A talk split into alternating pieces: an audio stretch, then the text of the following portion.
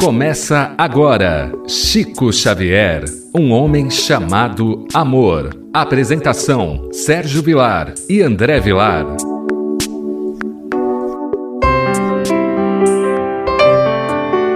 Queridos amigos, olha, você não sabe a alegria e eu gostaria de expressar de poder estar gravando esse programa que é pela nossa Rádio Boa Nova, Chico Xavier, um homem chamado amor. O livro que nós estamos estudando é um livro de autobiografia do professor Ramiro Gama, Lindos Casos de Chico Xavier. Porque eu tenho sempre o hábito de dizer que quanto mais eu leio a vida e obra de Chico Xavier, mais eu percebo a minha pequenez. E mais eu percebo quanto eu vou ter que me esforçar para tentar viver aquilo que o Chico viveu na condição de um cristão puro. Então, isso para mim tem sido um momento de muita alegria. Esse programa você está acostumado e sabe que é apresentado por Sérgio Vilar e por André Luiz Querine Vilar. Tudo bem com você, André Luiz? Tudo bem, querido Sérgio. Que alegria podermos iniciar mais um programa falando da vida, da obra, de exemplos do nosso querido Chico Xavier, que nos deixou tanta saudade, que faz tanta falta para nós os espíritas, para nós os brasileiros, através de sua palavra justa, de seu exemplo misericordioso, de sua fidelidade ao Cristo. E cumprimento carinhosamente os nossos ouvintes, agradecendo à Rádio Boa Nova pela oportunidade deste programa. O tema é Estava doente e não sabia. Vamos ver que coisa interessante que aconteceu na cidade de Pedro Leopoldo.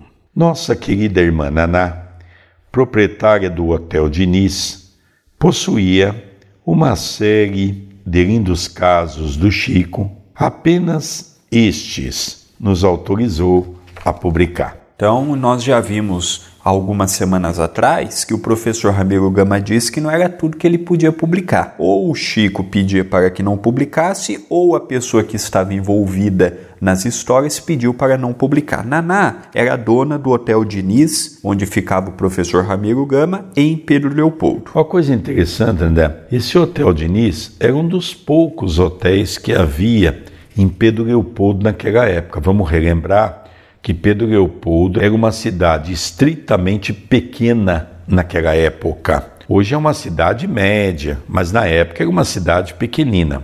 Imagine, André, que essa mulher deveria ser um livro, porque todas as pessoas que saíam do Chico iam para lá é, no café da manhã ou mesmo à noite, como ela ficava ali na portaria conversando com as pessoas, Imagine, André, o tanto de histórias que essa mulher tem para contar, ou tinha para contar na época. E a gratidão que ela devia ter ao Chico, porque era o Chico que trazia pessoas a Pedro Leopoldo. Porque Pedro Leopoldo, com todo respeito, não é uma cidade turística, não é uma cidade que iria atrair as pessoas. As pessoas iam a Pedro Leopoldo para se tratar no Luiz Gonzaga, para conhecer o Chico, para pedir uma orientação. Ninguém é para Pedro Leopoldo a turismo. Então isso é importante. E aqui nós vamos ver que na semana que vem nós vamos ver o Hotel Diniz não deve morrer. Veremos na outra semana visita medicamentosa e um soneto. Então ainda teremos algumas semanas estudando histórias que Naná permitiu que o professor publicasse. Esse, essa colocação sua, André, é muito importante, não é? Porque, logicamente, o professor Ramiro Gama Naná sabia que ele estava fazendo a autobiografia de Chico Xavier. Naná sabia que Chico Xavier tinha no professor Ramiro Gama um extremo respeito. Então, Naná contava todas as histórias, ele ouvia as histórias no hotel. E lógico, ele, como uma pessoa corretamente voltada a condição de um professor, ele diz: olha, o que, que eu posso publicar? Tem coisas que eu vou passar, você publica. Tem coisas que não pode publicar, porque foi coisas que a pessoa contou para mim e diz: olha, nunca publique. Ou mesmo coisas que muito pessoais da própria Naná, como veremos no dia de hoje, por exemplo, né? Em 1943, em dias do mês de julho, achava-se gravemente enferma e não sabia. A lida do hotel era muita e não havia tempo para pensar em seu corpo. E encontrou-se com Chico na porta do correio que disse: Então, 1943, o nosso querido Chico tinha 33 anos. Era a época da guerra, né, André? Praticamente da Segunda Guerra Mundial. Estávamos no período triste da Segunda Grande Guerra Mundial. O Chico, em 1943, estava com 33 anos de idade e naquela época o Chico ele já ia muito também no correio, recebia correspondência, postava. Eu me lembro que em 1965 e 1966 o Chico fez duas viagens junto com o Valdo Vieira para fora do Brasil. E teve uma das viagens que ele ficou vários meses numa pequena cidade nos Estados Unidos. E é interessante que o Chico ele postava tanta carta para as pessoas amigas no Brasil, dando notícias de como estava, dando recado, transmitindo orientação, que chegou a acabar com o selo daquele correio, por assim dizer, nos Estados Unidos. É uma coisa interessante, né? Eu vou contar uma coisa aqui que muita gente não sabe. Eu mesmo tive a oportunidade de levar para Chico Xavier selo. Eu me lembro que o Chico quando as pessoas falam, Chico, você está precisando de alguma coisa? O Chico dizia: Olha, meu filho, se você puder doar alguns selos para me poder postar as cartas, são tantas, mas tantas. E eu me lembro que eu aprendi isso com Antônio de Pádua, de Itatiba, do Lar Espírita Cristão.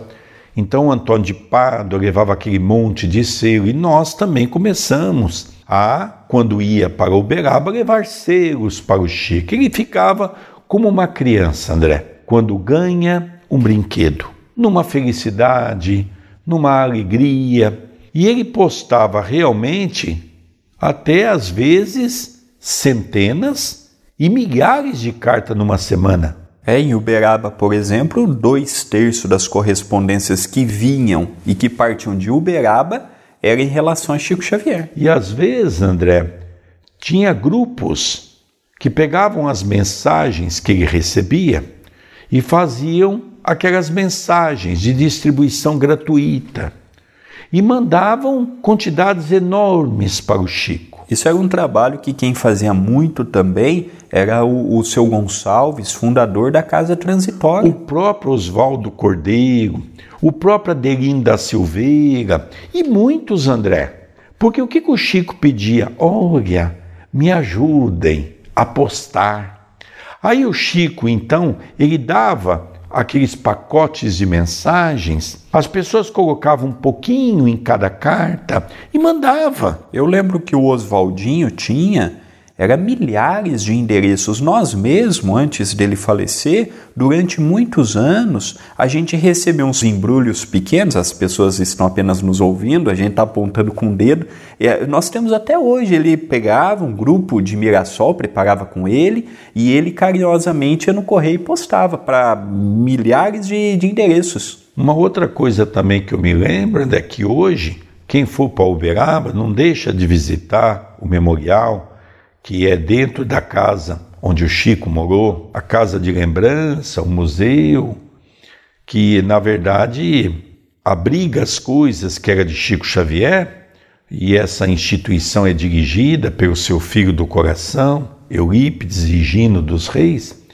E você vai ver num determinado canto duas balanças de precisão que o Chico usava naquela época para pesar as cartas as cartas já iam envelopadas. Então o Chico ia para o correio, ele só entregava as cartas para que as cartas pudessem. Por que, que nós estamos falando isso, querido amigo rádio ouvinte? Porque ele fala aqui que Naná encontra com ele no correio, para explicar que o Chico visitava muito o correio. E o Chico, ele ia ele mesmo ele não terciarizava a parte dele, não. Outra coisa que o Chico usava muito também, que as pessoas doavam para ele, era a folha. Hoje nós temos médiums aí de psicografia que recebem uma lauda, duas laudas. O Chico recebia sete, oito, nove mensagens por noite, mas cada mensagem era quase 100 folhas. Não só que tem livros, por exemplo, chamado livros de familiares, que você pega um livro de duzentas e tantas páginas, onde você vai ver ali dez mensagens. Então, ele dava nomes, contava coisas que as pessoas não sabiam. Então nós vemos. E outra coisa interessante envolvendo o correio é que o Chico ele tinha no fundo da casa em Uberaba um cômodozinho com a finalidade de receber as cartas e de postar. E o Chico tinha uma mediunidade que ele colocava a carta na mão e ele sabia, sem abrir o envelope, o teor da carta.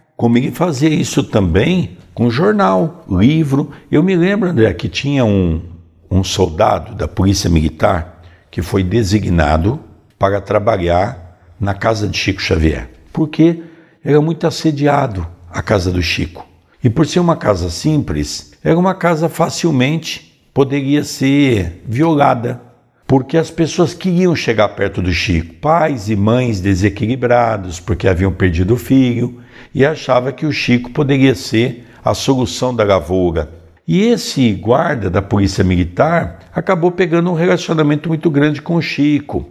E ele conta que, certa feita, o Chico, quando ia no correio, quando voltava, ele tinha o hábito de parar numa banca de jornal. Conta, André, que o Chico comprava várias edições de jornais, o Chico comprava várias revistas e ele olhava tudo aquilo. Um dia ele se atreveu e perguntou: Chico, posso te fazer uma pergunta? Pode, meu filho. Você é uma pessoa tão ocupada, Chico, um homem tão voltado para a caridade, não tem tempo para nada, escreve os livros, atende o povo, traz cartas consoladoras. Como é que você tem tempo de ler tudo isso, Chico? E aí então ele diz: Olha, eu vou te explicar. Eu tenho uma mediunidade que eu pego uma revista como essa e pegou uma revista, André, na mão. E diz para ele só: eu coloco na minha mão e fecho meus olhos eu sou capaz de dizer para você todas, absolutamente todas as reportagens que estão aqui dentro. Então, André, isso, Allan Kardec tem um momento no livro dos médios que ele fala que há algumas mediunidades raras, somente para espíritos de alto grau evolutivo. Mas, André, falamos tanto do correio de histórias para o nosso rádio ouvinte, vamos voltar na história de Naná. Naná era dona do Hotel Diniz e realmente ela menciona aqui para o professor Ramiro Gama que ela estava tão atarefada, era tanta gente que procurava Chico Xavier que ela não tinha tempo para cuidar do seu corpo, ela não tinha tempo para se cuidar. E ela então encontrou com o Chico na porta do correio. Foi aí que nós aproveitamos o correio para tentar mostrar um pouquinho a importância do Chico e o correio. Continua a história. Naná, o espírito de sua mãe, esteve comigo há pouco e pede para você urgentemente procurar o doutor José de Carvalho, pois você está muito doente e não sabe, e pode, de um momento para outro, desencarnar e partir fora do tempo. Aqui de duas uma, ou foi realmente a mãe dela, ou foi a mediunidade anímica do Chico e o Chico utilizou a mãe para que pudesse chegar até ela e não evidenciar sua grandeza. Então, nós não sabemos de onde partiu verdadeiramente a origem Fato é que ela estava doente, ela precisava olhar um pouco para si, um pouco para o seu corpo, que o que é natural, nossa vida é muito corrida e às vezes a gente lembra mais dos outros do que de nós mesmos e esquecemos de cuidar do nosso corpo, é o que ela estava fazendo muito trabalho, provavelmente quase não havia ninguém para lhe ajudar. Muitas pessoas procuravam o hotel para estar próximo do nosso querido Chico. Eu acredito que Pedro Leopoldo, naquela altura, em 1943, não tinha muito mais hotéis do que o Hotel Diniz. Então nós vemos as dificuldades todas. e ela estava esquecendo de olhar para si. Então o Chico menciona o nome do médico, que ela pudesse ir e que ela pudesse retornar para o mundo espiritual antes da hora, por não ter cuidado da própria saúde. É verdade, André. A gente vai ficar sempre nessa dúvida, porque como o Chico tinha todos os tipos de mediunidade, no campo da mediunidade anímica, como eu já citei em programas anteriores, que o Chico batia o olho numa pessoa e era capaz de ser como se fosse um raio-x, diagnosticar as doenças, como também, André, realçar a mediunidade de Chico Xavier, que também é anímica, pertence a ele, que é o da dupla vista. Chico tinha um contato com o mundo espiritual de uma maneira belíssima. E o Chico se escondia sua grandeza nos espíritos, porque o Chico ele tinha uma coisa, a pessoa humilde, é, é, você passa até a ter um pouco de raiva dessa pessoa, porque ela não aceita a sua grandeza. E a gente que é muito pequeno quer ser grande, quer, olha, eu fiz isso, eu fiz aquilo. Então, às vezes a gente pega um chico, dá vontade de ser um safanão, às vezes porque a pessoa é tão grande e se faz tão pequeno, e às vezes a gente é tão pequeno e quer fazer tão grande e não consegue, pelos exemplos destes grandes homens que passaram em nossos meios. É verdade. E o importante, né, independente se é uma mediunidade ou é a outra, e as duas são anímicas, como relata nosso querido professor Hippolyte Leon Denis Arrivai, nosso querido Allan Kardec, coloca no estudo científico do livro dos médios essa colocação que é uma colocação sublimada, porque nós vemos que até então isso não é o relevante. O relevante é que ele diz: minha irmã, eu vou te dar um conselho. Você vai ter que cuidar do seu corpo. Você vai ter que se cuidar. E ele fala no final aqui, André, uma coisa muito interessante, que às vezes a gente lê um texto, a gente não presta atenção. Quando ele diz assim, de um momento para outro, desencarnar e partir fora do tempo. Ou seja, ele está dizendo: olha, você pode ser um suicida inconsciente. Você pode retornar para o mundo espiritual antes do tempo predito para a sua reencarnação. Olha que coisa interessante, né? Então aqui nós vemos dois fatores importantes para a nossa analogia, para a nossa colocação. Primeiro, diz que ela está muito doente e tem que se cuidar. Segundo, para que ela não fosse um suicida, que ela tomasse cuidado, porque ela tem sim que ir no médico e se cuidar. E agora nós vamos ver que se ela passasse um dia, ela poderia ter desencarnado. Olha o, o, o final da história fantástica narrada hoje pelo professor Ramiro Gama. Ele encerra dizendo: Dona Naná procurou o médico, que era de confiança de sua família, que lhe diagnosticou apendicite em supuração.